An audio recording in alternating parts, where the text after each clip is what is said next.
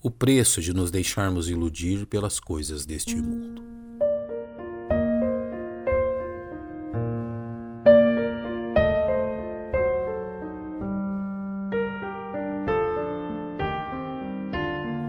O atento leitor das Sagradas Escrituras conhece bem a verdadeira epopeia representada pela vida do patriarca Jacó.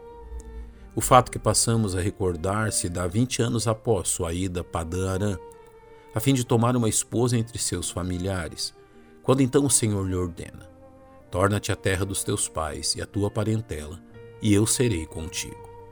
Como em todos os acontecimentos que envolveram o patriarca Jacó, esta viagem não poderia ocorrer sem que fatos angustiosos se dessem, pois ao voltar à sua própria terra, Jacó se encontra com seus maiores temores.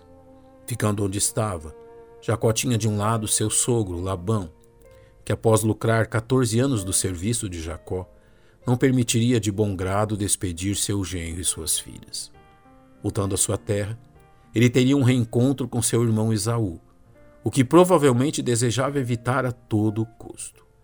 Porém, além destas ameaças à sua vida, Jacó contava com uma maravilhosa promessa do Senhor que lhe disse: E eu serei contigo. Ao pensarmos no significado desta promessa do Senhor, podemos entender seu resultado na alma de Jacó, fortalecendo em seu temor a respeito de uma possível vingança de Esaú, como também do desgosto de seu sogro Labão a perder o servo que lhe garantiu tantos dividendos. A presença de Deus faria de Jacó uma bênção à sua família e a todos que com ele estivessem, assim como a garantia da segurança de seus bens e que aquela dura viagem seria completada em segurança.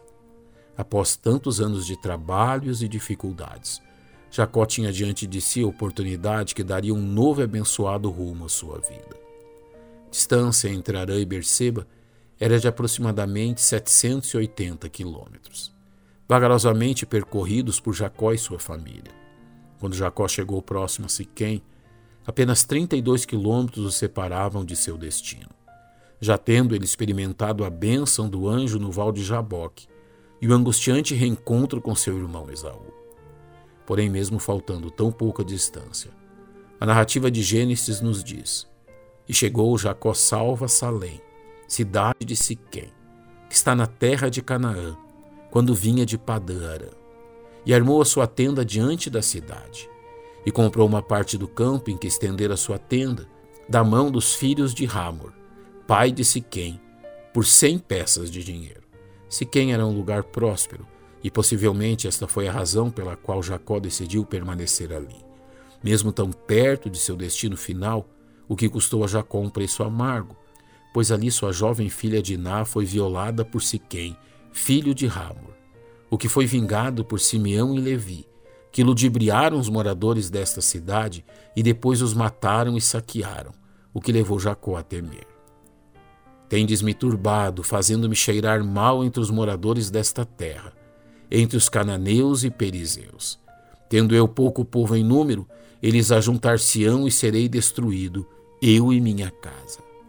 Mais uma vez, a fraca resolução de Jacó em permanecer dentro da vontade revelada de Deus lhe causava grandes males.